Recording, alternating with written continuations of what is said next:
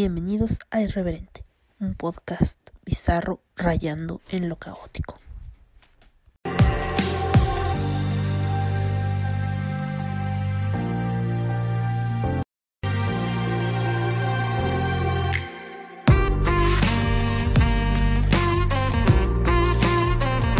Este podcast es vulgar y grosero. Las voces célebres son pobres imitaciones y por su contenido nadie debe escucharlo. Y volvemos después de una semana sin grabar absolutamente nada. Nada, nada, nada. Este... ¿Qué les iba a decir? Ah, sí, sí. Voy a... A entrar como en pausa. Mi cerebro se pausó así. Pausa. Bueno, como cada semana que no entro en caos, aquí está este, este su podcast, su podcast semanal, su podcast de ah, no se crean. Esto es irreverente. Eh, irreverente podcast. No sé. Y pues creo que este este episodio va a ser un episodio amplio. Incluso podría tener varias varias partes. Pero este pero he visto que ¿cómo se llama? ¿Cómo les digo? El pasto del vecino siempre es más verde que el tuyo. ¿No? Siempre es más fácil este decir, ay, mira, vamos a hablar de otra cultura, vamos a hablar de otra de otro de otra de otro contexto no para enriquecernos. Y está bien conocer eh, otras culturas conocer otras formas de vivir otras formas de de desarrollarse de, de pensar de vivir en general. Pero también de repente hay que informarnos de lo que pasa pues en donde nosotros vivimos no o sea nosotros también, cada país tiene su cultura, su forma de vivir y está padre que pues no solo este conozcamos la cultura y tengamos la curiosidad de conocer la cultura de los demás, sino también conocer nuestra cultura, ¿no? Lo hablo desde el punto de vista de, de un mexicano, ¿no? Porque. Ay. Perdón. Este es. Es un poco. Bueno. Es muy interesante ver y conocer este. Otras. Otras culturas. Y maravillarnos con tantas cosas diferentes a la nuestra. Hay tantas cosas padres que existen en otras culturas. Pero también hay que valorar lo que nosotros nos hemos aprendido y hemos heredado, ¿no? Y creo que es una, parte importante y a veces se nos olvida en México, pero creo que este no es es algo um, que va a sonar feo lo que voy a decir, que a veces nos nos toma de contentillo, ¿no? Yo sé que a veces dicen que un, el enemigo de un mexicano es otro mexicano. Yo que digo que el enemigo de un latino es otro latino, pero bueno, a veces suele pasar. Es feo, pero sí.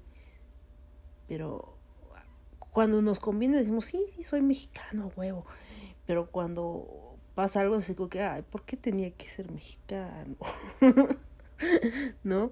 Cuando llega algún político a hacer alguna barrabasada o cuando algún influencer hace una cosa vergonzosa fuera de nuestro país, es como, ay, ¿por qué lo hiciste allá? No pudiste hacerlo en casa, ¿no? Como se acuerdan eh, el día que este eh, el rayito, un youtuber de poca monta, ya quisiera ganar lo que gana ese güey, ¿verdad? Pero bueno, este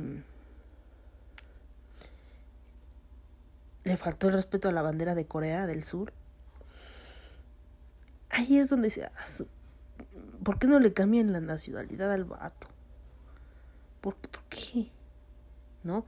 En fin, cositas así que dices, ay no, ¿por qué? O cuando en general he escuchado personas en videos diciendo que lo que conocen de México es que es súper inseguro. Qué triste. Si supieran que somos mucho más que un país inseguro. Pero bueno, eh, para eso estamos aquí. Bueno, hablando un poquito de la cultura de, de mi país, que es México. Y no sé si ya me presenté, porque tiendo a distraerme muy rápido. Soy este catástrofe. Como cada episodio desde hace dos años, estoy con ustedes la catástrofe, la catástrofe estelar. En fin, vamos a, vamos a hablar de gastronomía mexicana, ¿no? Yo creo que hay pocas cosas en las, cuales las cuales podrían, no, realmente hay muchísimas cosas las cuales este desatarían una discusión digamos apasionada no eh, entre dos personas de diferentes países mm, que están tranquilamente sentados no, no xenófobas, por favor, no xenófobas, porque los xenófobos con cualquier cosa echan pleito. Este, pero mm, hay pocas cosas que causan tanto, tanto apasionamiento como es el hecho de cuál es la, la mejor cocina, ¿no? La mejor comida. Obviamente tú dirás que la de tu país es la mejor, porque con ella te criaron, con ella creciste te recuerda cosas. La, la comida de tu país, la comida de tu hogar, la comida de tu casa, ¿no? Y pues bueno, vamos a hablar un poco de la gastronomía mexicana, un poquito, no mucho, porque si no, aquí nos vamos a extender. Y yo creo que el próximo mes vamos a hablar de la, de la gastronomía, de la gastronomía japonesa. Pero quise empezar primero en casa. Eh, y este, y le estoy cagando horriblemente. Ustedes no la han cagado hoy. Si no la han cagado, vayan ustedes a cagarla en este momento. O a meter la pata. O a... no sé cómo le digan en su país. Así que, pues, vayan a meter la pata. ¿Va que va? Eh, y ya, ya, ya volvieron fue muy rápido. Mm, pues bueno. Ah, vamos a hablar un poquito de gastronomía mexicana. El próximo mes, en agosto, vamos a hablar de la cocina, de la gastronomía japonesa. Porque hablar solo de cocina no es tan, es que sí es tan rico, por decirlo así. No solo el, sabor es tan el tema es tan vasto que podríamos hablar horas y horas y horas acerca de la gastronomía de cada país. Pero vamos a hacerlo de una forma rápida. Más bien sintetizada. Porque ya ven que luego se me va. Perdón. Eh, volví. Les digo. Entonces, este... Pero a todo esto eh, no quiero empezar sin antes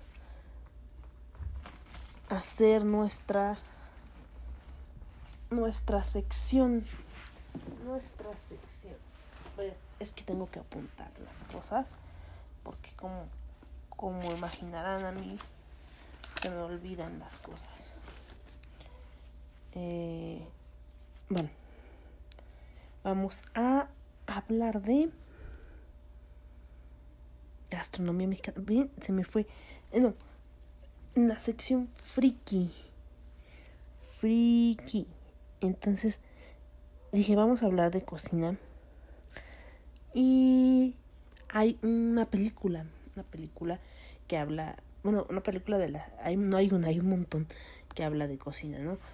Pero yo seleccioné esta yo sé que habla de cocina asiática, que deberíamos verla el siguiente mes.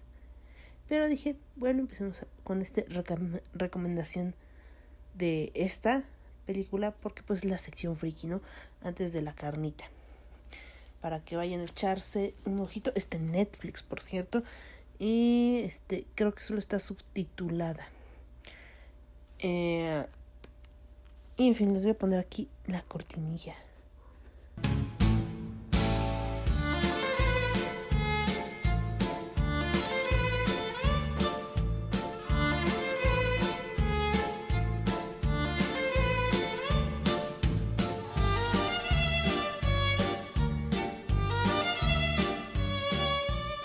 Estamos viajando hacia una dimensión distinta a la del mundo de la visión y del sonido, en el reino maravilloso de la imaginación. Estamos entrando en la sección friki. Sí, aquí los opas y los senpais conviven en armonía, las waifus reinan y podemos hablar de anime, de dramas, de K-pop, de J-pop, de J-rock. Así que comenzamos la nueva sección. Allá vamos.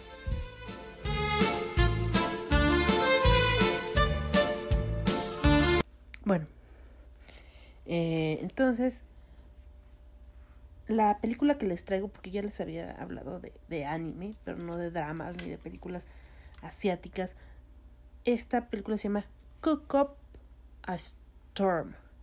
Como cocinar una tormenta, cocinar una tormenta. No sé, los que me escuchan en Estados Unidos, díganme si lo estoy diciendo bien o mal. Cook Up a Storm. Cook Up a Storm bueno, así se llama, la, la, la película y habla de la rivalidad entre un cocinero callejero y un chef que ha sido pues educado y, y este estudiado en Francia, ¿no? Eh, él es el, el joven que tiene un este un restaurante en un barrio o sí un, un barrio chino, por decirlo así, un barrio chino, un pequeño barrio en China. Eso suena mejor. Eh, la descripción, estoy viendo el póster y aparte de, los chicos, estoy viendo un trozo de carne Kobe impresionante. Pero, eh, bueno. Ok, la que no ve a los chicos y ve la carne. Esa soy en fin. Mm, este. Este. Esta rivalidad crece porque el que estudió dice que es mejor que el otro que se formó en. en el trabajo, ¿no? Muchos este, cocineros ya grandes no estudiaron y se forjaron en las cocinas, ¿no? Él, siendo muy joven, también entró a trabajar en una cocina de lavaplatos y después siguió escalando para, para conseguir pues la, la cocina, ¿no? Para cocinar. Sí, así la recuerdo. Yo la vi en serio. Pero olvido muchas cosas. Bueno, lo que sí... Hay una escena impresionante con un salmón. Deberían verla donde se supone que están compitiendo para ver quién es mejor. Y, y le quitan las espinas a un salmón y hacen una carnita que se ve muy rica. Pero bueno, eh, incluso los dos para ver quién es el mejor, este, le entran a un concurso de cocina. Los dos, cada quien con su equipo. Que por cierto, al chico que no estudió le compran su su restaurante y termina como sin nada, termina sin nada. Y el punto es como el que gane se queda con el restaurante, ¿no? Y, y el chico este, durante la película nos revelan que es que si les digo Yonghua, van a decir, ¿quién es ese? Porque no sale en la película. Pero bueno, les digo que a mí se me va la onda y mejor les digo que la historia se centra luego en dos jóvenes chefs talentosos, Skyoko, que es Nicolas C, y un chef chino de estilo sureño, Paul A, que es Yonghua. Yonghua, que es un coreano con una estrella Michelin. Como les digo, formado en Francia. Ambos tienen razones para ascender en, escala, en la escala culinaria. Cuando Sky tenía 10 años, su padre, Mountain Co. o Anthony Wong, lo dejó con su amigo Steven. Eh, Steven, Seven, ¿por qué le dije Steven? Con el tío Seven, Seven, Seven, porque suena como 7, Seven, que es Yu que es el chef principal del restaurante Seven. Cuando se le preguntó por qué, Mountain dijo a Sky que no tiene talento como cocinero y que solo lo aceptarían si puede demostrar que es un gran cocinero. En realidad, Mountain eligió seguir la carrera culinaria en un lugar, en lugar de ser padre, e hizo la, la excusa de que Sky ni siquiera, bueno, lo puso como excusa, ¿no? Que él no tenía talento, que no podía hacer ni un plato de fideos decente. Por eso Sky pasó 20 años entrenando para convertirse en el chef, en chef con el tío Seven. Por otro lado, Paul prometió a su padre moribundo que se convertiría en un gran cocinero. A través de ese viaje se convirtió en un chef de gran éxito en Europa y decide administrar su propio restaurante en Hong Kong, Stellar. Sin embargo, eso le trae un conflicto con Paul. Entre, entre, le trae un conflicto entre Paul y Sky. En la zona antigua de Hong Kong, que es donde este Seven tiene, donde existe el restaurante Seven, bueno, en la película, ¿verdad? Este League Management Group llega a, y comienza a comprar varias propiedades porque ya ven que cuando llega un grupo comercial generalmente compran un, gran, gran parte. Pero bueno, abren este restaurante y luego que uno queda enfrente del otro y, y pues sí empiezan a perder clientes, ya saben, la rivalidad. Está padre la película Palomera eh, cuando entran al concurso para ver quién es el mejor. Eh, yo se las recomiendo, no pues, y para las que son fans del K-pop, o sea, las que son de verdad fans de K-pop, y no nada más son armies, porque respeto a las armies, pero hay más bandas. Las viejitas también contamos. eh, eh, John Wap es el guitarrista y el vocalista principal de un grupo que se llama CM Blue. Y cantan muy bonito. Entonces, este... Mmm, no sé cuál les voy a poner aquí. Les quiero poner una canción de Sim Blue después de esta, esta, de esta, de esta, que se me va, de esta sección. Y a cocinar una tormenta. Ya ven que sí les dije, cocina, que no estaba traduciendo mal. Cook Up Storm, cocinando una tormenta. Eh... Pero bueno, eh, vayan a ver Cocinando una Tormenta a Netflix y me dicen qué tal les pareció. Y aquí termina la sección friki. Creo que ha sido de las más cortas. En fin, yo creo que está padre. Yo, y cuando hablemos otra vez de cocina, les voy a recomendar otro anime relacionado con cocina, otro drama relacionado con cocina. Y así va a ser uno tras otro, tras otro, para que tenga algo de coherencia esta situación, ¿no lo creen? Eh, pues nada, nos despedimos de la sección friki y vayan a ver a John Wa en Cocinar una tormenta.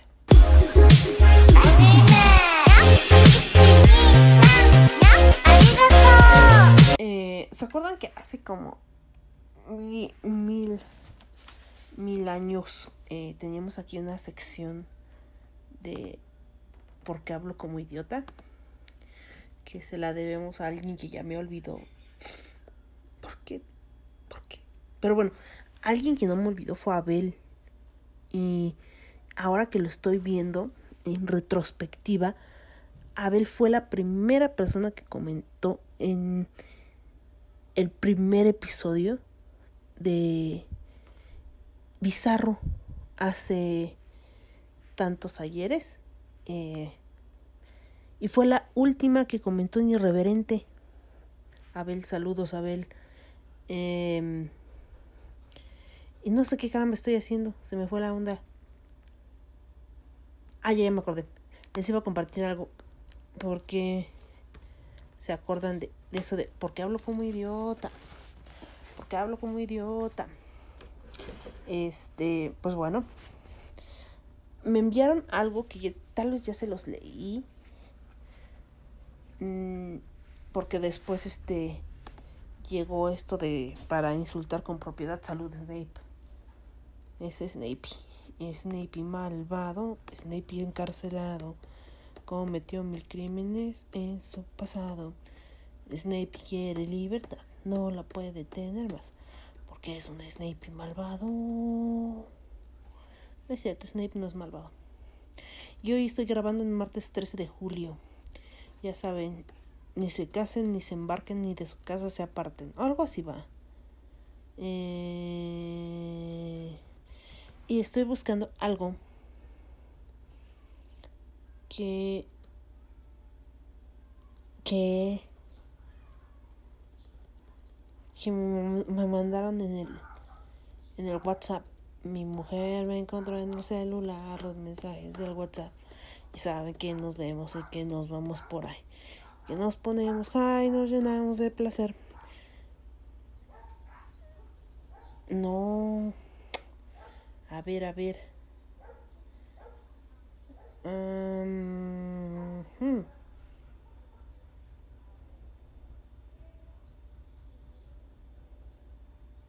Ah, ya, ya lo encontré. Es este. Ahora sí. Después de mis cánticos que no fueron pedidos. Así sí. Eh, les voy a a dar unos, unos consejos para, para insultar con propiedad. Este.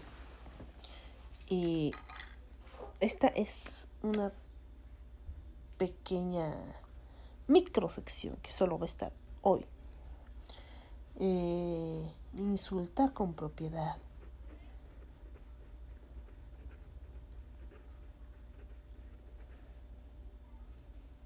les voy a recomendar ocho insultos para que ustedes se escuchen todos finos, todos elegantes a la hora de decirle sus verdades a esas personas. Entonces, eh, entonces, ¿cómo se llama? Vamos a ver, a ver, a ver, a mover la, la colita. Bueno, en primer lugar tenemos la palabra mamerto, que significa de pocas luces, ¿no? O sea, que es medio distraído el hombre o mujer. No, el hombre. Ahora ya no sé usar los pronombres. Bueno, no voy a decir nada de pronombres. Vida, vida perdurable. Para mí es vida perdurable. Porque lo, lo siento como dos dos palabras y no es una. Supongo que a los extranjeros les va a costar más trabajo. Vida perdurable. Que es un pesado de primera, eso es vida perdurable. ¿No? Crapuloso. Es un sinvergüenza. Esta palabra eh, la escuché hace poco en una telenovela y me impactó. Me impactó porque dije, ah, qué elegante, qué elegante, ¿no? Qué elegante eh, ese, ese, ese caballero que está insultando al otro caballero porque dijo, ese crápula. Y dije, ah, exactamente así, así como el gato. Entonces, eh, crapuloso o crápula es sinvergüenza. No lo olviden. Y bueno, Eh, el siguiente es Cagalindes. O sea que es un cobarde. Un cagalindes. No seas cagalindes. Vamos. Sascandil. Que va de un lado a otro sin hacer nada de provecho. Yo soy un sascandil. Fantoche. Ridículo. Grotesco.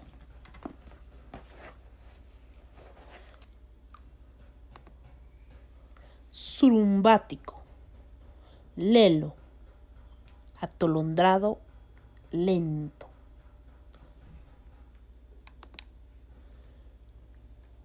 Petimetre. Supongo que este petimetre.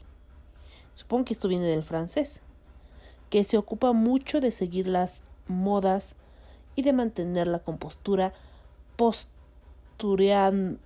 postureador profesional como la chica que dice que cuando se pone una playera negra ya es metalera y cuando trae este otro tipo de ropa ya tiene otro tipo de no sé de personalidad qué sé yo ¿en dónde dejaste tu personalidad amiga?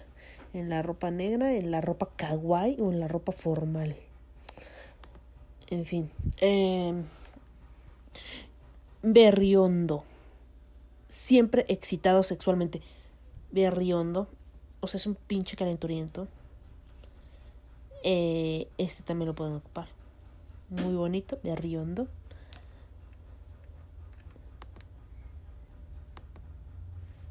Mangurrián. Poco civilizado. Y en poco civilizado, dejémoslo así carcunda de ideas retrógradas. Y hasta ahí quedamos con carcunda. Ustedes me dicen si conocen algunas personas con estas características. Y pues ya vamos como a la carnita. Pero antes, no sé si les puse la canción de Sin Blue, creo que no. Eh, hablando de Sin Blue, ¿no, ¿no se acuerdan que hace mil años un cantante que se llama Kalimba plagió precisamente una canción de este grupo. Ah, canción. Y después no es cierto, yo ni la había escuchado. No sé qué. ña, ña, ña. Que eso no es cierto. Y que todas las chicas, este, Uh, Cold Love.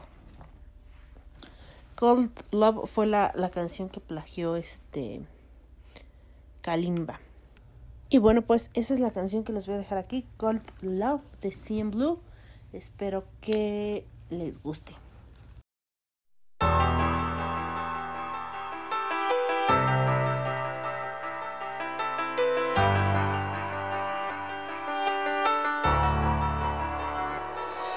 힘없는 인사를 하는 너 마지막을 예감하는 나 Oh wanna change 우리가 사랑했던 때로 무거운 표정을 하는 너 가벼운 농담을 하는 나 Oh wanna change 우리가 사랑했던 때로.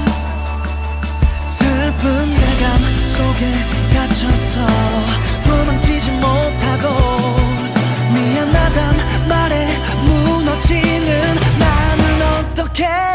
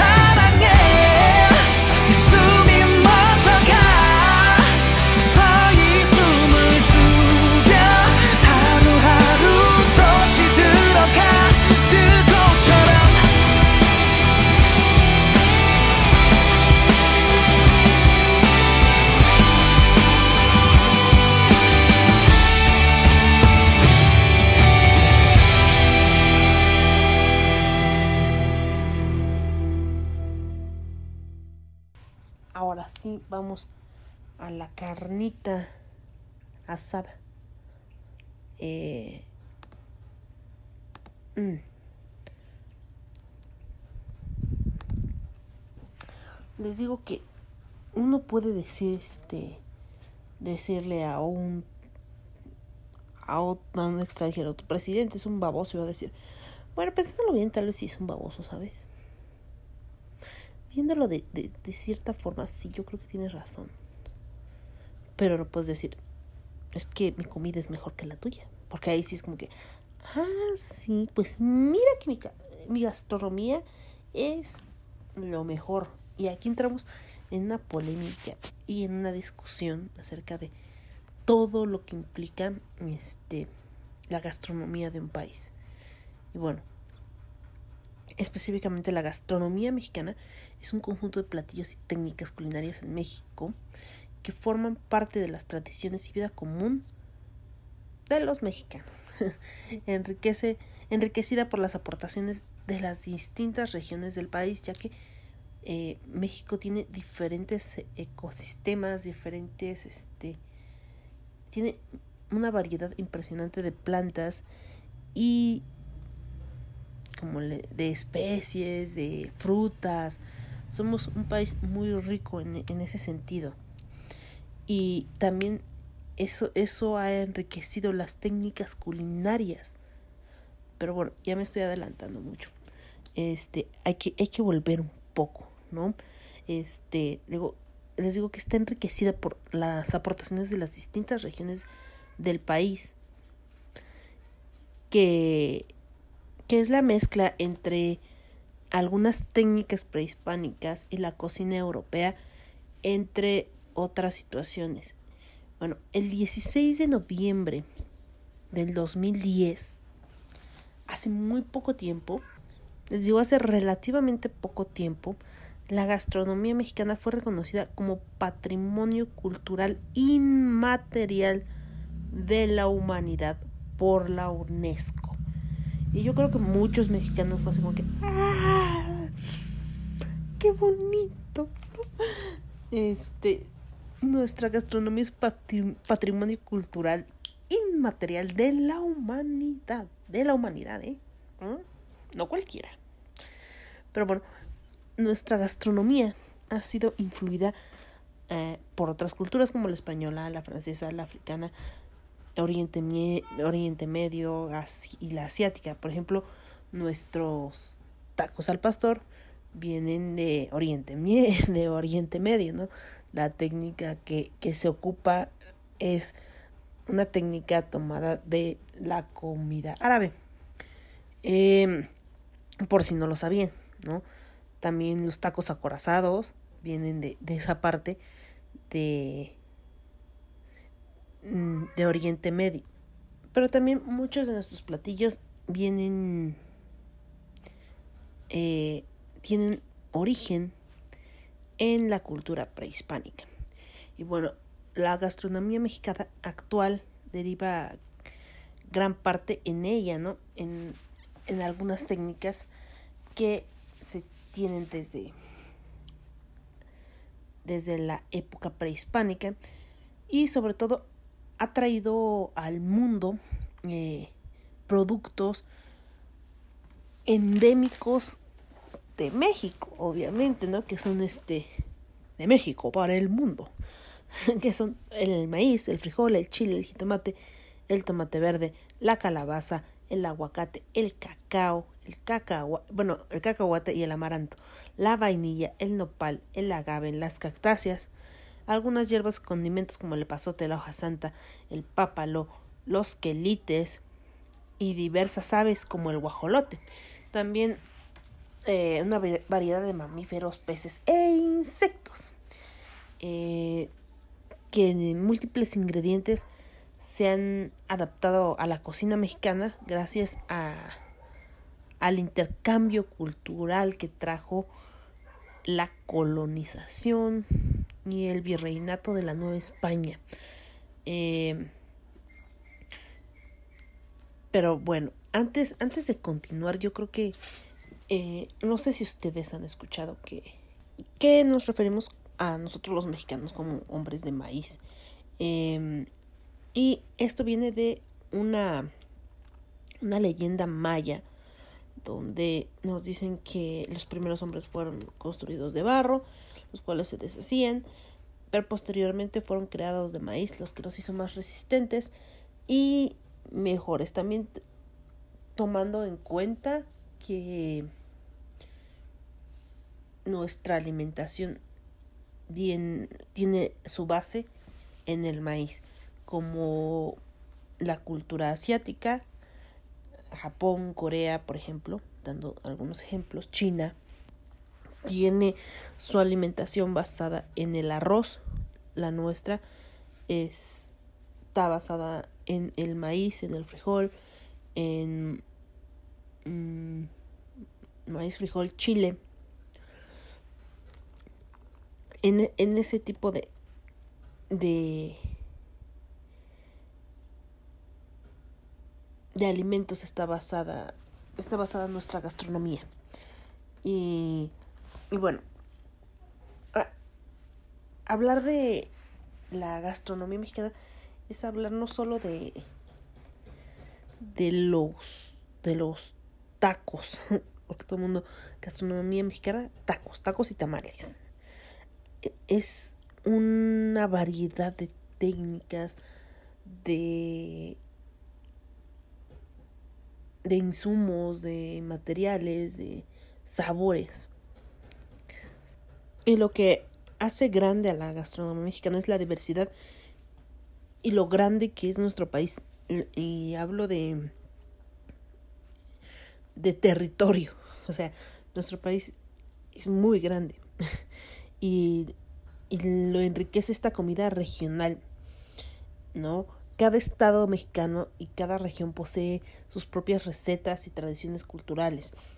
Por ejemplo, eh, los platillos regionales como el caldillo duranguense, la cochinita pibil de Yucatán.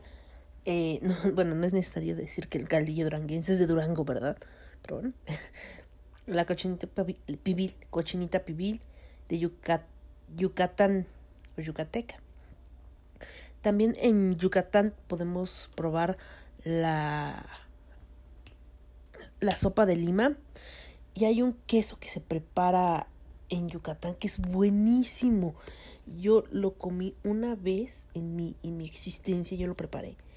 Eh, y, y es complicadísimo y aparte es este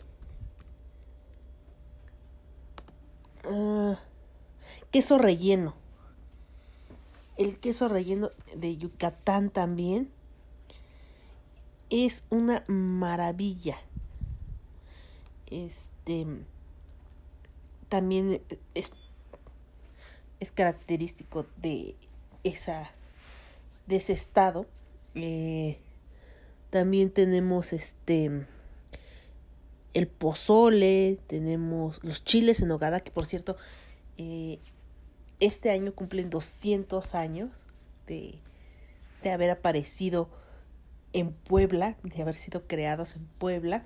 Este. Y, y no se olviden de pedir sus chiles en hogada en Monchevcito. Ya están para, van a estar para Poza Rica y esperemos que también para la Ciudad de México. Pero bueno, pidan sus chiles en Monchefcito. Así, así encuentran la página Monchefcito en Facebook, en Instagram y en... Creo que nada más, en Google. ¡Ay! ¿Escucharon eso? Estornudo violeta. Ok, lo voy a dejar así.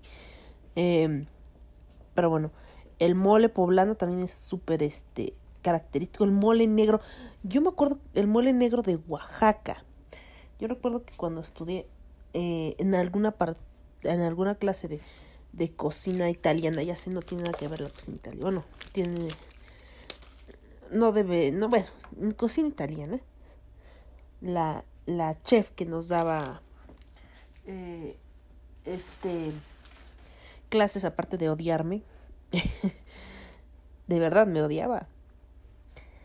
O sea, no, no lo digo así de que, ay, es que me iba mal porque me odiaba y, y pobre de mí, ay, que porque soy, y pobre de mí. Pero, este, de verdad me odiaba, me odiaba. Porque, miren, les digo, ahí voy. Story time a la mitad del, del tema. Eh, había veces que, por ejemplo, yo preparaba ñoquis, ¿no? Preparaba los ñoquis, daba, daba todo de mí, todo. Y llegaba la, la fulanita y, probaba, ¿no? Todos los platos. Y al final probaba el mío y decía, bueno, este, a ver, ¿me pueden servir un poco más? Y le servían. Ya seguía comiendo, comiendo. ¿Me pueden servir otro poco? Ay, sí. Y yo así de, ah, le gustó, sigue comiendo de, mi, de lo que yo preparé, ¿no? Toda emocionada. Qué estúpida era. Entonces, eh, después, ya preguntaba, ¿quién hizo cada cosa, no? Entonces, cuando se daba cuenta que de lo que había comido más era de lo que yo había preparado, empezaba a decir, es que están mal cocidos, es que la salsa está cortada, es que eh, está feo, es que sabe horrible, es que no, no siguieron los, este, los procedimientos como marca la receta. No, no, no, e, ese platillo está muy mal. Ya se había servido tres veces, señora, no mame. Pero sí. Durante esa clase, un día a la maestra se le ocurrió darnos la clase libre, entre comillas, y, eh, y decidió que nosotros presentáramos un platillo característico de, de México en su clase. No entiendo por qué aún después de tantos años. Pero bueno, eh, el punto es que alguien, uno de mis compañeros venía de Oaxaca y presentó mole negro. Yo creo que presenté chiles en hogada. Yo, yo presenté chiles en hogada, pero los hice hojaldrados como para darles una variante.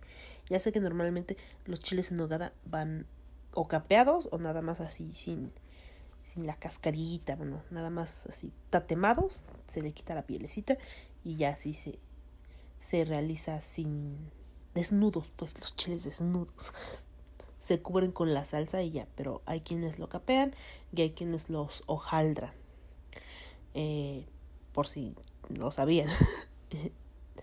Entonces, este, al chico, el chico le quedó espectacular su mole negro, de verdad espectacular. Y la señora lo calificó mal porque era muy negro. Sí, el mole negro era muy negro. Y todos nos quedamos. Se llama mole negro. ¿De qué color cree que es? ¿Verde? no sea mamona. Eh, y ahorita lo acabo de recordar con este, el, mole de Oaxaca, que es mole negro. Y es un platillo espectacular también. Este, hay varios tipos de pozoles, el cabrito de Coahuila o de Nuevo León, el pan de cazón campechano, el churipo de, y las corundas de la región purépecha, el menudo de jalisciense, sinaloense, sonorense, chihuahuense. Ciertamente hay creaciones gastronómicas que surgieron localmente por su calidad y aceptación y difusión, que se han vuelto emblemáticas de la cocina mexicana en general. En los mercados de cada sitio de, de nuestra ciudad se ve la diversidad que existe. La actividad comienza en las mañanas con los típicos desayunos de mercado, eh, nosotros este, podemos ir a desayunar al mercado o simplemente en nuestra vida ajetreada nos topamos con diferentes formas de cocina, ¿no? O sea, te levantas y puedes comerte un tamal que, que no, no es nada más este en México. Yo entiendo que en, en América Latina muchos hacen tamales, ¿no?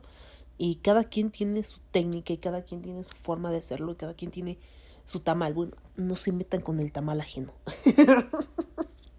Suena muy raro. Pero bueno. Eh, y hay como, pues, platillos endémicos, ¿no? Como en el centro los chilaquiles, las tecolotas, eh, las tecolotas son tortas de chilaquil. Este, las guajolotas, que son tortas de tamal, que incluso en países, en países, eh, en, la región de la costa o en estados de la costa, por ejemplo en Veracruz, conocí gente que nunca había comido una guajolota, que decía que eso nada más aquí en la Ciudad de México se les podía ocurrir meter un tamal a un bolillo. Y, eh, por ejemplo, hay dos tipos de tamal eh, los dos son con harina de maíz, pero no, no se preparan ni saben igual. bueno, no nada más, son dos tipos, son más. Mm, podríamos ver que existen, este, hay unos tamales que preparan en los cochinitos que son con sesos, sesos de puerquito. Sí, ya sé. A mí sí me gustan, disculpen. Este, los cocen así en la hoja con nopales y todo. Y ay, quedan bien ricos. Ya hasta se me antojó ir a los marranitos por un tamal de eso. De, esos. Eh, no. Eh, pero en fin. El conjunto inmenso de las cocinas regionales es lo que hace grande a la gastronomía mexicana. Es lo que la hace tan rica, tan vasta. Y el, el común denominador de, de, esta, de esta gran gastronomía es el maíz, el chile y el frijol, que a veces está acompañado con jitomate en sus diversas formas, aunque no es determinante esto, ¿no? Y bueno, la cocina casera, eh, insisto, para el mexicano es este muy importante la, la comida, la forma en la que comemos. Nosotros somos muy sociales, muy... Sí, somos muy abiertos, podría decirse. Más o menos. Bueno, yo en lo personal no como con alguien que no me cae bien. Es como... Mmm, algo que tengo, o sea, si no me agrada, si no es un amigo, procuro no comer con él. Oye, o ella. ¿No? Como que sí, o sea, sí podemos echarnos la platicadita, pero comer mm, no. En fin, aquí en, México se acostumbra eh, la comida, el desayuno, la comida y la cena. Porque estaba, estábamos viendo, porque saben así como me ven toda torpe, tomo clases de japonés y estaba, estábamos viendo que tengo tarea y no la he hecho. Pero bueno, aquí está. Que en Japón, que después vamos a hablar más de Japón, eh, por ejemplo, por poner una comparación, también es el desayuno, que es el asa, el asagohan, el almuerzo, que es el almuerzo comida, porque ellos almuerzan o comen como a las 12, una, máximo 2 de la tarde. Ya, aquí en México podemos comer 3, 4, 5 o hasta 6 de la tarde, como que me, ¿no? Entonces, este, no importa mucho. Y eh, el almuerzo o comida es el hirugohan y la cena para ellos es el hangohan. Y la cena en, Japón se supone que es alrededor de las 6 de la tarde. Y ya después de las 6 de la tarde no comen. Pero los mexicanos sí tenemos esta cultura de comer después de las 6 de la tarde. Esa es la cena. Este. Y podemos comer lo que sea. O pancito con café. Eso también es algo que el café hemos este lo hemos adoptado. Yo sé que es que por ejemplo, hay una, una técnica francesa que se llama papillot, papillot, algo así se llama, que también lo ocupamos aquí, que es papillot, técnica culinaria. Es que no me acuerdo. Ah, papillot. Papillot es una técnica de cocción que es Eh, se, es un método de cocción que consiste en envolver los alimentos en papel aluminio o de estraza y cocinarlos en el horno a temperatura media. Bueno, esta, esta técnica nosotros ya teníamos algo parecido en México y más o menos así se hace la barbacoa. Eh, la, la, que nosotros conocemos como barbacoa, porque en Estados Unidos la barbacoa es carne asada, ¿no? Van a hacer una barbacoa y hacen carne asada. O sea, ya me imagino a alguien que, que llega a Estados Unidos y no entiende el contexto y cuando le dicen te invito a una barbacoa, él dice a huevo, voy a llevar mi cervecita, voy a sacar mis, mis tortillitas y quiero mi consomé y cuando llega, madres, no es lo que él estaba pensando. Qué triste. Imaginándose aquí con sus besitos, su trocito de borrego bien cocidito. Este. Eh, pero no. Este, la barbacoa se hace en horno de tierra. Y mi, mi amigo, mi, mi amigo, mi ma, perdón, se me cruza la, mm, la, la palabra barbacoa eh, viene de Puerto Rico algo así. Me dijo mi amigo de Puerto Rico, hola Manolo. Eh, bueno, no estoy segura, pero él me dijo que venía de por allá. Que finalmente, pues, tenemos la bendición de, de tener el español como lengua materna y compartimos ciertas palabras. Pero en fin, vamos a hablar de la barbacoa que se hace aquí en México. Pero bueno, el término barbacoa hace referencia principalmente al método tradicional usado para preparar diversas carnes de oveja, de vacuno, de cabra, eh, también de conejo, de pollo, de pescado, de venado, de iguana, en su propio jugo al vapor. Eh, esto me recordó lo de todo lo que camina, corre y vuela va para la cazuela, así mismo. Eh, si bien el método de cocción es básicamente precolombino, se utilizaron ingredientes que llegaron con los europeos al continente americano. Esto implica también para los ingredientes usados para su preparación. Hay que destacar que se utilizan los métodos de cocción similares en muchas otras partes del mundo. Eh, en el centro de México, en Hidalgo, es donde surge el método considerado como tradicional, que es el difundido. Los habitantes de Hidalgo lo consideran su platillo tradicional. Hoy en día puede hablarse de una industria local derivada de la preparación de este alimento, en la cual es apreciado por, tanto por nacionales como por extranjeros, que es servido en restaurantes locales así como en estados vecinos. Bueno, ¿cómo se prepara? Pues para preparar la barbacoa es necesario hacer un horno excavado en un pozo en el suelo alrededor de, alrededor de metro y medio de profundidad. Este debe recubrirse con una capa de piedras, preferentemente el lecho de algún curso de agua, que deberán ser calentadas el día anterior. La carne seleccionada perfectamente, preferentemente de carnero joven, junto con algunas partes de vísceras, en algunas recetas, en otras no, todo depende de cómo se ha pasado la receta de generación en generación. Porque en muchas, este,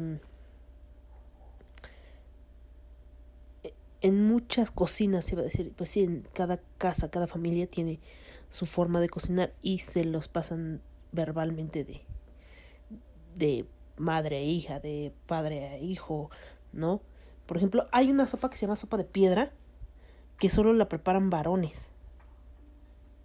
Eh, calientan la piedra y en un, una vasijita, ay, no me acuerdo cómo se llaman esas cositas, bueno, una jícara, este, se ponen la, las piezas de pescado y la verdura y se colocan las piedras hirviendo y se cose eh, al momento de que las piedras son colocadas en el caldo, por eso es caldo de piedra Pero bueno, ya, me estoy desviando como siempre.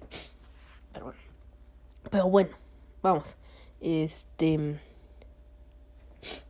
Mm, debe sazonarse ligeramente y se envuelve por lo general, y así se, se acostumbra, en pencas de maguey. El pozo también se reviste de pencas de maguey que servirán como aislante y que le darán a la carne su sabor característico. Se coloca un recipiente sobre la cama de las piedras, el cual servirá para captar el jugo que suelta la carne en su cocimiento y este, este jugo de la carne se le conoce como consomé. Así todo, todo el juguito que va soltando lentamente la carne cae ahí en esa vasijita y ese es el consomé. Por eso les digo, si alguien quien no conoce el contexto de la barbacoa en Estados Unidos, bueno, que sería un poco difícil, pero no lo sé. ¿Qué tal? Y piensa que es lo mismo y lo invitan y él hacía huevo, yo quiero un y consomé y ya cuando llega, madres, no hay nada. Se rompería mi corazón. Pero bueno. Eh, el horno se tapa y se recubre generalmente con las mismas pencas o con piedras y finalmente con una capa de tierra. Se enciende un fuego encima de dicho horno en el cual se utilizan diversos materiales, usualmente leños de madera o cote, diversos cactus y zacates secos e incluso carbón vegetal y se deja cocer por alrededor de 12 horas. Las diversas combinaciones de chiles, especies y demás ingredientes hacen que este, este platillo muy versátil. También puede prepararse al vapor colocándose en una vaporera, pero pues no es lo mismo, ¿verdad? Este, bueno, este es uno de los platillos característicos de México, ¿no? Y sí, obviamente, son tacos de barbacoa. Pero la barbacoa está re buena. Este. Y bueno. Eh, como les decía, en México nos comunicamos mucho con, con esto de la de la comida y también este hay festividades y comidas rituales por decirlo así no por ejemplo, lo, el que ustedes conocen, que es el más fácil, yo creo que todo el mundo, México y boom, esa festividad. Porque nos mama, nos mama. ¿Por qué? No sé. pero, pero así es. Y es el altar de muertos.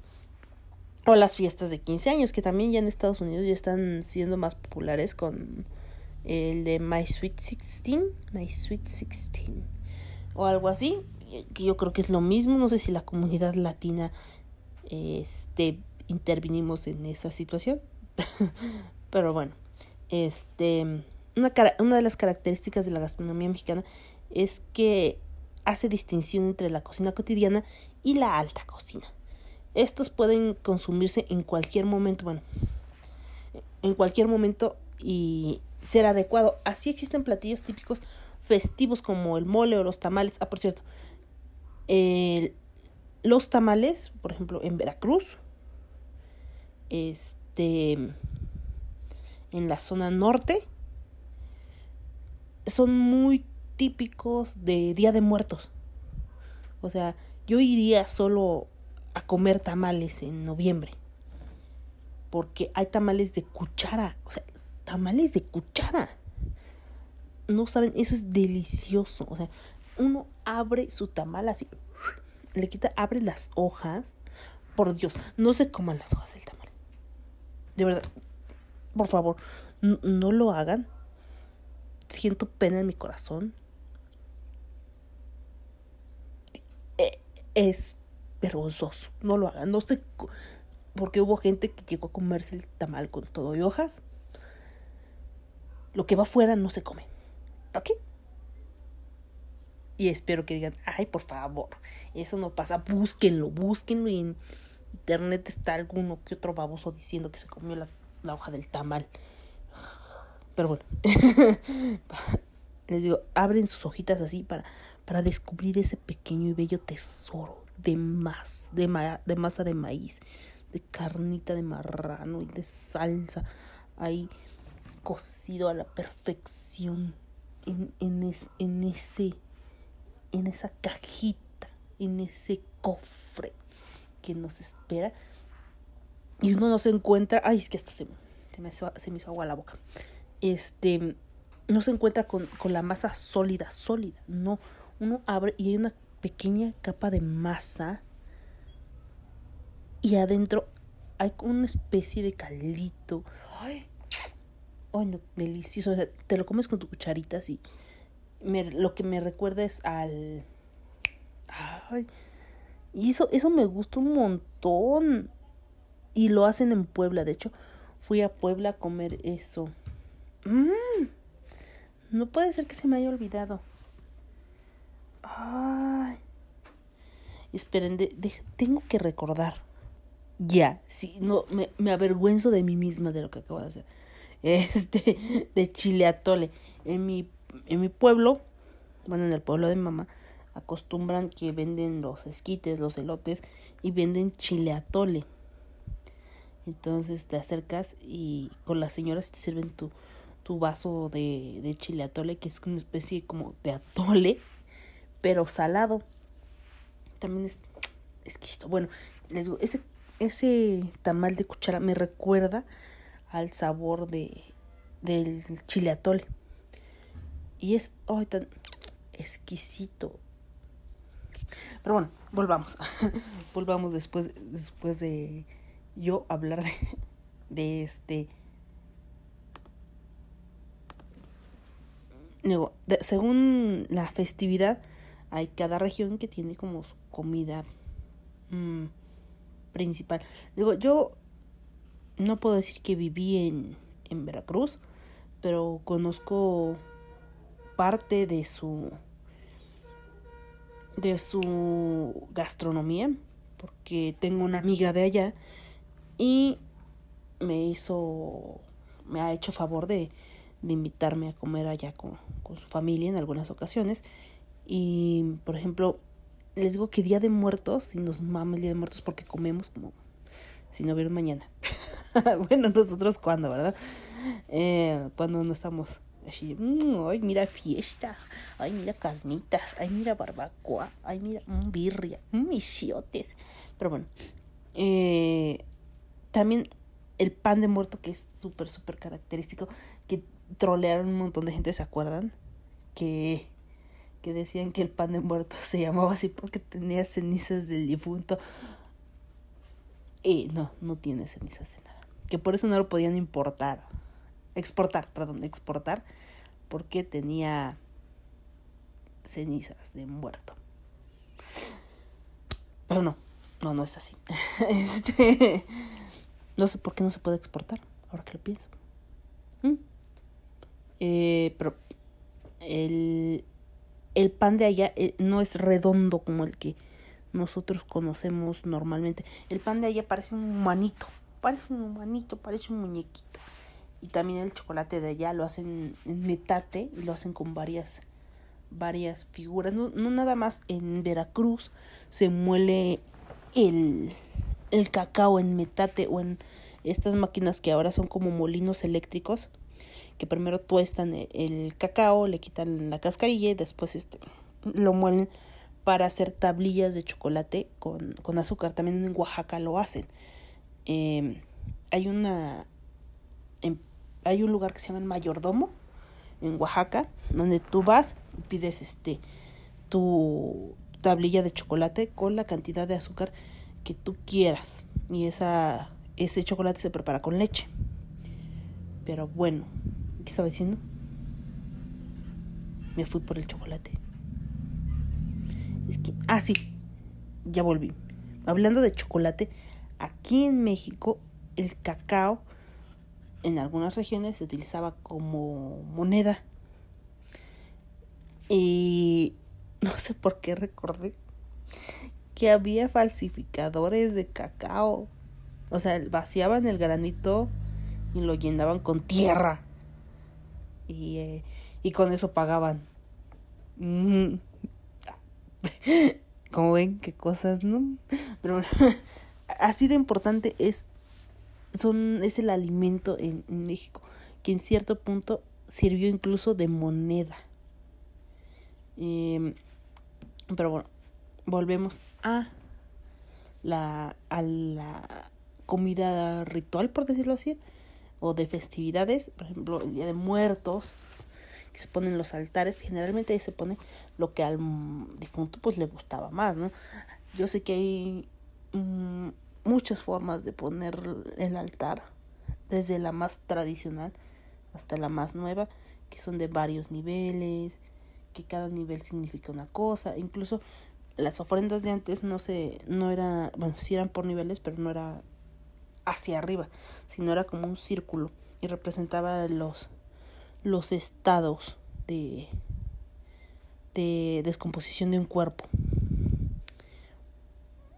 Bueno, obviamente lo, lo hicieron como mitología, pero hay una parte donde según el difunto tiene que pasar por por piedras filosas, pero es cuando finalmente el hueso eh, desgarra la piel.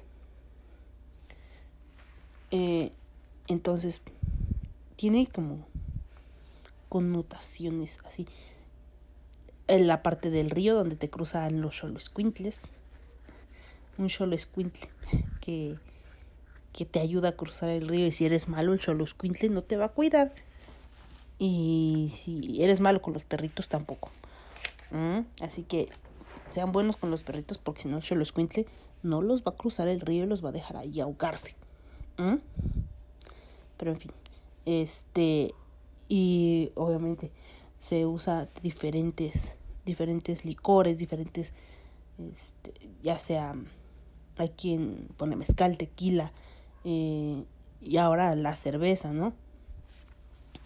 Pero bueno, mmm, eso es más como familiar. También este, les digo que en, en Chalco, este se acostumbraba que al final de, después del 2 de noviembre, se intercambiaban ofrendas, ya sea este, los dulces, el pan, la fruta, se compartían entre casas, se intercambiaba y ese era un, un evento social, ¿no? O sea, ya sabes, si, ay, yo quiero, yo quiero ir a la casa de la tía Juanita porque pues le voy a llevar el pan porque me gusta su pan o me gusta su dulce de calabaza o me gusta su lo que sea. Entonces iban, intercambiaban y, y si ahí se hacía la comilonga, ¿no? Este ah, por ejemplo, los chiles en nogada, los chiles en nogada que llevan a cumplir 200 años. Bueno, este, este, es uno de los platillos en particular que tiene una historia, ¿no? Los chiles en hogada tienen su leyenda propia, pues se dice que cuando Agustín Iturbide pasó junto con el ejército trigarante por Puebla, rumbo a la Ciudad de México en septiembre de 1821, tras haber firmado los tratados de Córdoba, o sea, la independencia de México, pues. las monjas angustiadas del convento de Santa Mónica decidieron tomar como referencia los colores del ejército trigarante para elaborar un guiso nuevo el 28 de agosto con motivo de las fiestas de su santo patrón. Tales colores son blanco, verde y rojo, los cuales representan respectivamente las tres garantías, la religión, la unión e independencia. Existen otras versiones sobre el significado de los colores de la bandera trigarante, que representan en los chiles de nogada probablemente fueron a su vez la resignificación de las tres virtudes de las tres virtudes teogalanes teogales teogales eh, les digo teogales a saber la fe el blanco el, verde esperanza y la caridad del rojo por otro lado el cronista Artemio del Valle Arispe presenta una historia completamente distinta. Dice que en el regimiento de don Agustín se encontraban tres soldados que tenían novias en Puebla, queriendo recibirlos con un platillo especial que debían tener los colores del uniforme, los de la bandera trigarante. Cada una buscó el ingrediente que llevara uno de, los colores y no quisieron recurrir a ningún recetario. Le rezaron a la Virgen del Rosario, del Rosario y, a San Pan, eh, y a San Pascual Bailón, eh, de cuya intervención se hace también mención en el origen del mole. Eh, ¿Quién es San Pascual Bailón? ¿Sí saben?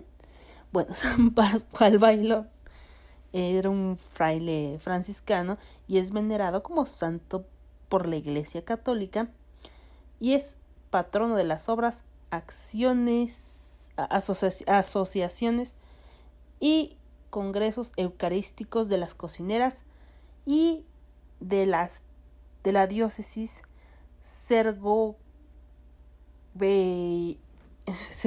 Castellón pero yo lo conocía como el santo de los cocineros. Y le rezaron de esta forma a San Pascual Bailón. San Pascual Bailón, bailame en este fogón. Yo pongo aquí este guisito y tú pones la sazón. Ya fueran damas o monjas del convento de Santa Mónica las responsables de de esta intervención, a esto se atribuyó el hecho de que anteriormente se había difundido la historia de la invención del mole poblano en el convento de Santa Rosa, también en Puebla, donde una monja habría elaborado para ofrecerlo al obispo, para, ofrecerlo a un obispo que llegó de visita. Lo realmente importante es que al unir los elementos de la cocina y la leyenda se pone de manifiesto el carácter patriarcal y religioso del país. Se asigna el papel de la intervención de la mujer y si está y si ésta está cerca de Dios, mejor. Por otra parte, la recitación constante de la leyenda hace que ésta se vaya convirtiendo en una verdad, acordada e incuestionable, sin importar que se considere una leyenda. Este hecho no empequeñece la calidad de los chiles en nogada, como un elemento estético de la cocina mexicana en torno a la cual se colocan a las mujeres personajes importantes y un espacio adecuado para construir parte del sustento del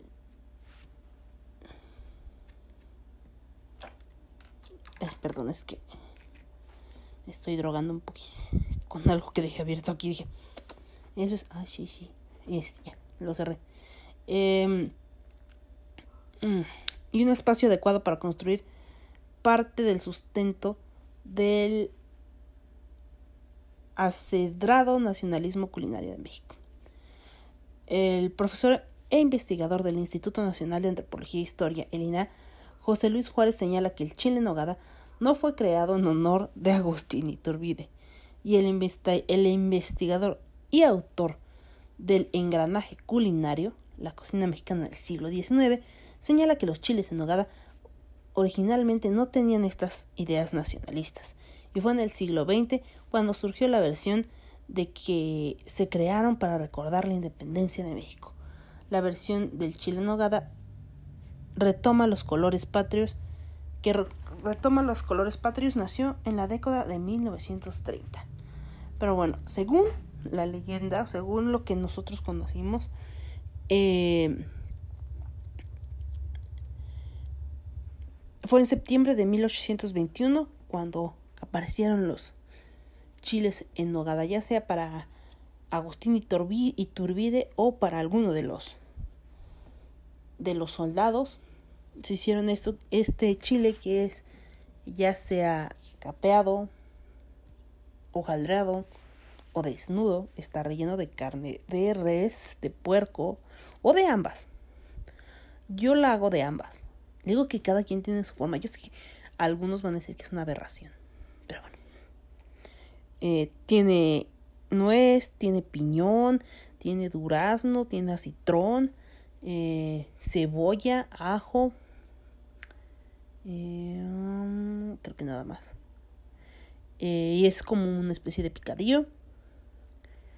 se rellena el, el, el, chile, el, chile, una vez ya tatemado. Y ya, ya sea que se capee o o se deje así o se hojaldre y se hornee. La salsa está hecha de nuez de Castilla y de crema. Se sirve el chile bañado en esta salsa y con algunos granos de granada y perejil. Así normalmente normalmente lo comemos por aquí en, en México. Este también a nosotros nos nos mama la cuaresma. Bueno, no, pero mucha gente es religiosa en México y, y celebra la cuaresma, que no se come no se come carne en, ese, en esa época. Y, y pues comemos papas, calabazas, flor de calabaza, camote. Otra cosa que, el otro día comí y dije, ah, qué rico. No sé si Supongo que no es muy popular en todos los países, ¿no? Es un hongo que le sale al, al maíz, ¿no? Y decían, decía un meme que en Estados Unidos, ay, se echó a perder el maíz. En Canadá, ay, se echó a perder el maíz. Qué tristeza. En México, a huevo, huitlacoche, ¿no? Es un hongo que sale. Hay quien le conoce como oro negro también lo conocía como oro negro. He escuchado que le dicen oro negro al, al huitlacoche, que es ese hongo que le sale al maíz y sabe deli, deli, deli. Se hacen cremas, quesadillas, salsas, en fin, muchas crepas. Yo he visto crepas de huitlacoche, o sea, la fusión que se puede dar en de la gastronomía es impresionante. Eh, porque es esta simbiosis que puede, puedes palpar y saborear, ¿no? Algunos platillos son muy complejos y suelen ser exclusivos de algunas épocas del año. Por ejemplo, en Navidad, los últimos días de la cena del año, este, que es una comida muy importante y varía desde platillos regionales complejos como tamales, pozole o arromeritos, eh, pavo de Nochebuena, bacalao, buñuelos y algunos otros postres. Bueno, cuando yo era niña sí se rompían piñatas, ahora ya, ya se acabó eso. El ponche de frutas navideño, que es este un té de frutas de caña, de guayaba, de tejocote, de manzana, de tamarindo. Hay quien no le pone tamarindo y cree que eso es una aberración. O sea, ponerle tamarindo al, al ponche dicen que es una aberración. A mí sí me gusta con tamarindo perdón por ser una aberración. Eh, y ¿qué más el pan de la pasa? Mm, piloncillo. Y ya. Se endulza con piloncillo. Em, y pues como se trata, nosotros somos, bueno, nuestro país es mayormente católico los pueblos y las comunidades suelen tener días y fiestas patronales en los cuales pues realizan procesiones, comidas en honor al santo, etcétera, etcétera. Este, el pan de el pan de pueblo, el pan de feria es este muy muy común, ¿no? El pan lo hacen a veces con pulque y queda muy padre. El pan de nata, eh, las las gorditas de nata. Es una especie de pan. Bueno, ustedes si no viven en México, es una especie de pan así. Como un hot cake, pero más gordito. Ya sé, es como un biscuit, pero más grande. Es el hijo de un biscuit y un hot cake. Eh, y estas, estas cosas se hacen en el comal, no necesitan horno. Y son bien difíciles de hacer porque nunca me quedan como las de la señora. Y bueno, este. Y pues últimamente en México nos gusta hacer como festivales de muchas cosas. Eh, ha habido festivales del paste, que son como empanaditas, de la manzana. Yo quiero ir a la feria de la manzana en Zacatlán. Es a mitad de agosto. Se me hace que voy a ir a, la, a la, feria de Zacatlán. Este.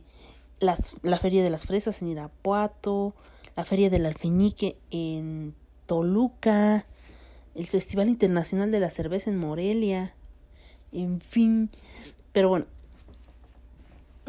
nosotros acostumbramos mucho, bueno, tenemos la, costumbre de comer en la calle. Y la comida callejera ha crecido y se ha enriquecido con el pasar de los años. Eh, desde tacos hasta gorditas. Creo que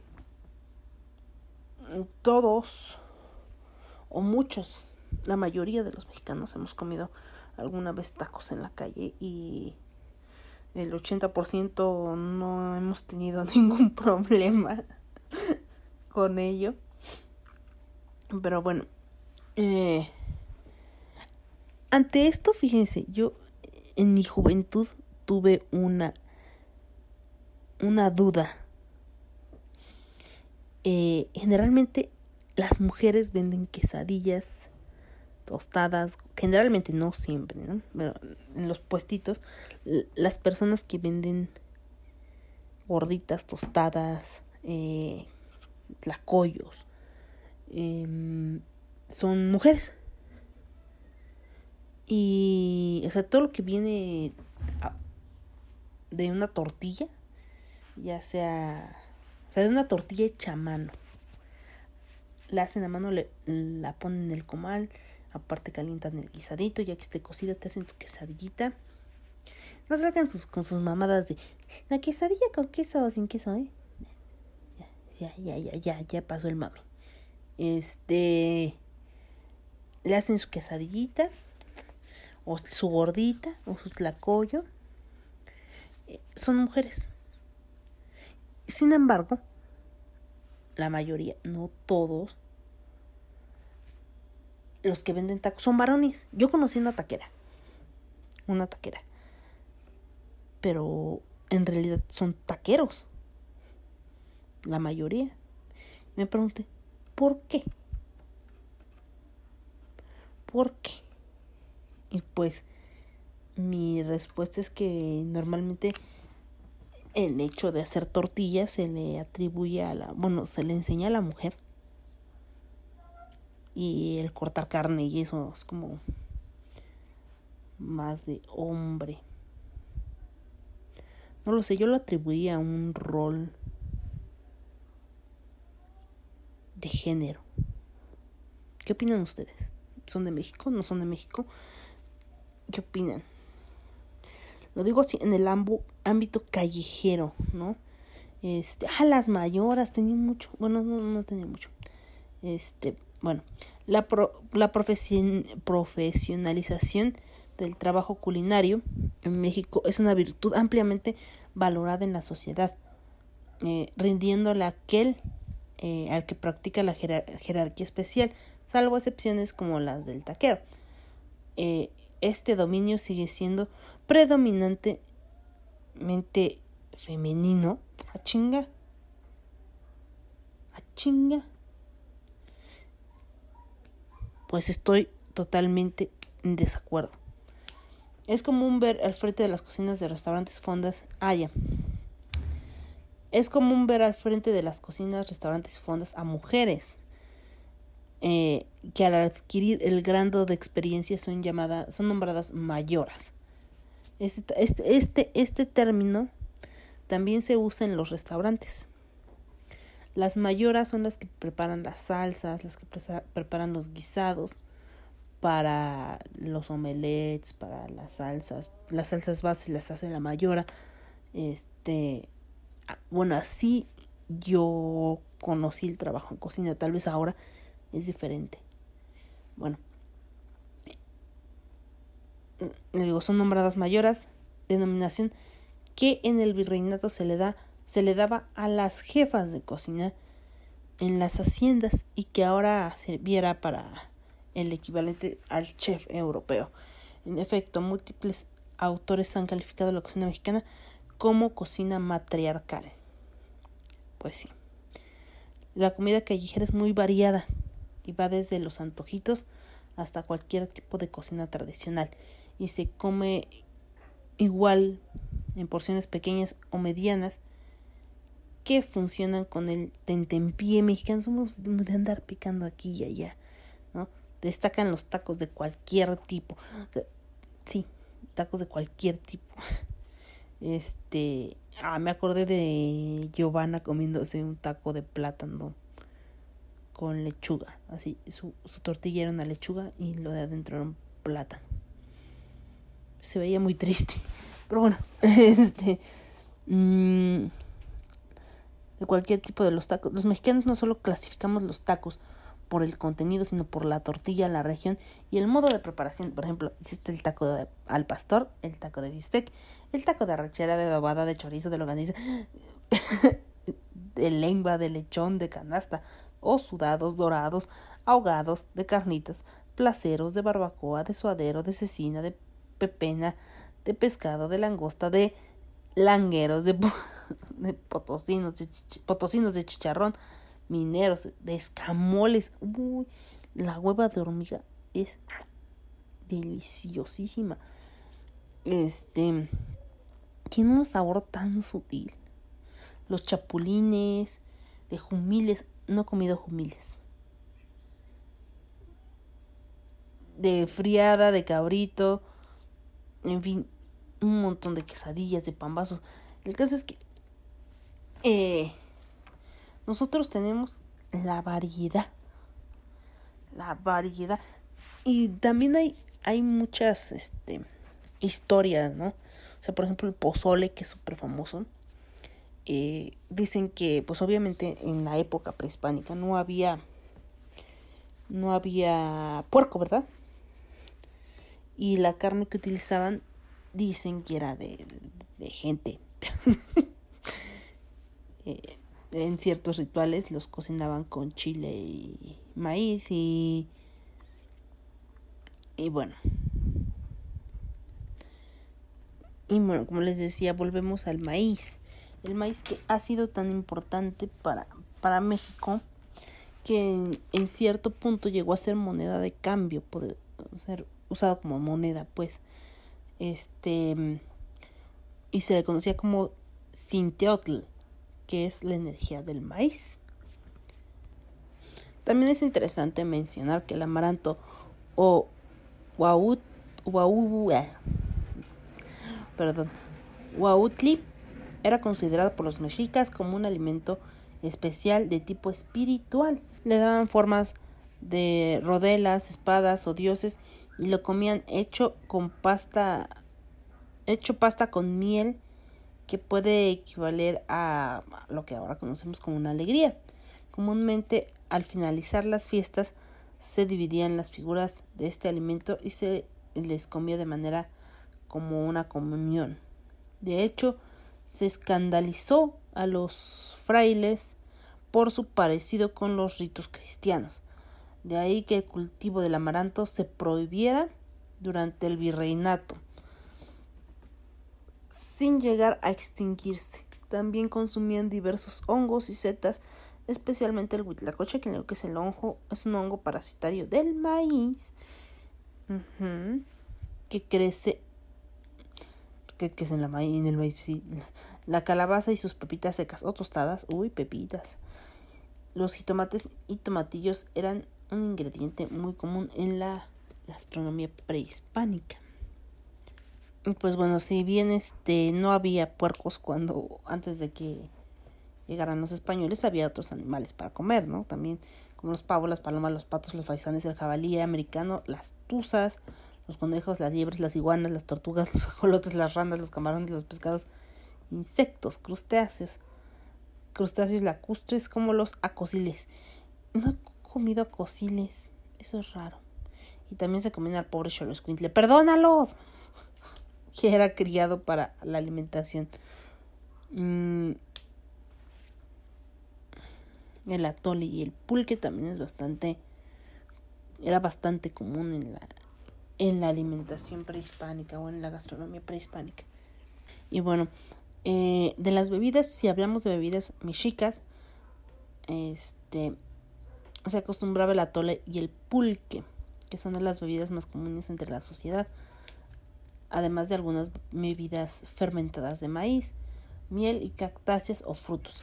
La élite de la sociedad en ese entonces se enorgullecía de no beberlas ya que preferían diversas bebidas preparadas con cacao, como el chocolate, que era uno de los mayores lujos disponibles y se convirtió en una bebida de gobernantes guerreros y nobles. Fue condimentado con vainilla, miel y una interminable lista de hierbas y especies, entre ellas chiles. Que si no lleva chile, ¿qué, qué está pasando ahí? y bueno, ellos tenían la costumbre de comer también tres veces, pero una en la madrugada, otra a las nueve de la mañana y otra a las tres de la tarde.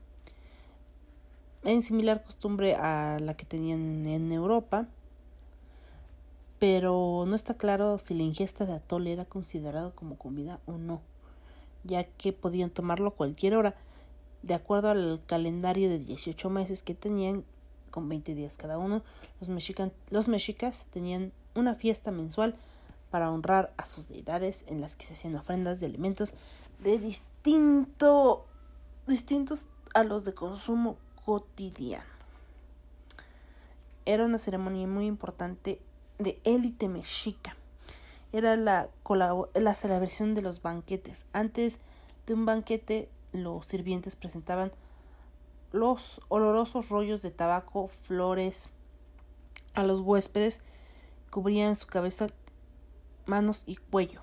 Antes de empezar la comida, cada huésped apartaba un poco de comida y la dejaba en el suelo como ofrenda a Tletecuitl.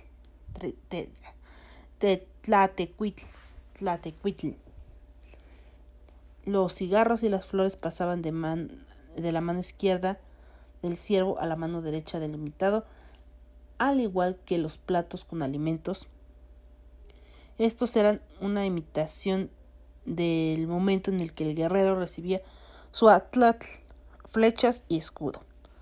Las flores entregadas recibían diferentes nombres según la mano con la que se entregaban.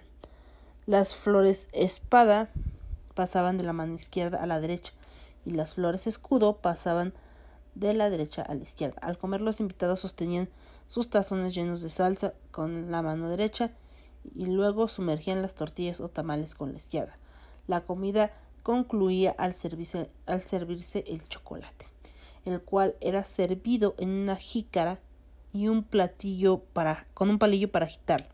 Hombres y mujeres comían separados en los banquetes y los anfitriones más ricos a menudo recibían invitados nobles militares en las en habitaciones alrededor de un pequeño patio abierto en el que también solían presentarse bailes y algunas fiestas comenzaban a medianoche. Algunos invitados bebían chocolate y comían hongos alucinógenos para la fiesta, para poder hablar de sus experiencias, sus visiones con los demás huéspedes.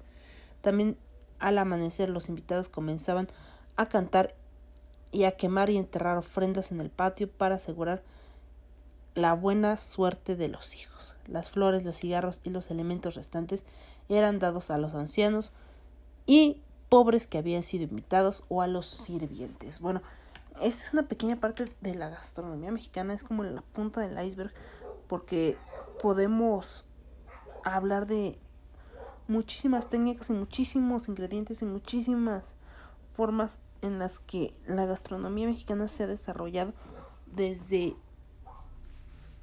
la época prehispánica hasta después del, de la colonia y cómo el mestizaje también se hizo de una forma gastronómica, ¿no? Los productos que ellos introdujeron, que los españoles introdujeron a México y los productos que los españoles tomaron de México para llevarlos a Europa. Eh, entonces, espero les haya gustado este este episodio hablando de la gastronomía mexicana. Y pues, qué mejor porque ya nos acercamos a septiembre. Y a ver, amixes, les, les voy a contar un secreto. La fiesta más importante, la fiesta nacional más importante de México es el 16 de septiembre, en el cual se celebra El 16 es el 15, es el 15 de septiembre, 15 y 16 de septiembre. Porque empezamos el 15, terminamos el 16. ¿Por qué se me olvidó la, fiesta más importante de mi país? ¿Me quieren decir? ¿Por qué estoy tan dispersa? Eh...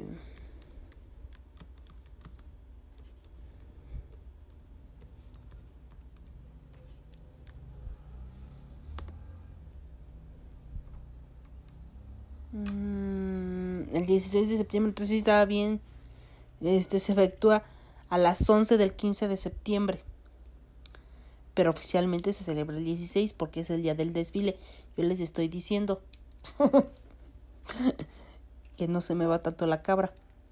Pero bueno, el grito de independencia se realiza a las 11 de la noche el 15 de septiembre y ahí comienza la fiesta. 15-16, las famosas noches mexicanas. No es el 5 de mayo. No. No. Pero bueno, eh, dejando a un lado eso, que yo creo que el 5 de mayo es más popular en Estados Unidos que en México. En fin. Aquí terminamos, que ya estoy un poco agotada. Me duele la cabecita de mono que tengo aquí sobre mis hombros. Eh, y nos escuchamos la semana que viene en otro episodio de Irreverente. Eh, recuerden que en Facebook estoy como Irreverente Podcast. En Twitter estoy como Irreverente Pod. En Instagram creo que estoy como Irreverente Podcast. 221B, creo que. Creo que sí. Dejen checar. Hoy estoy checando todo, todo, todo, todo, todo. Me duele mucho la cabeza.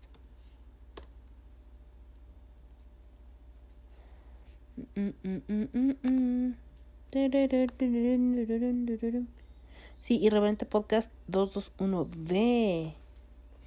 Y bueno, ahí estarán recibiendo más cositas, ¿no?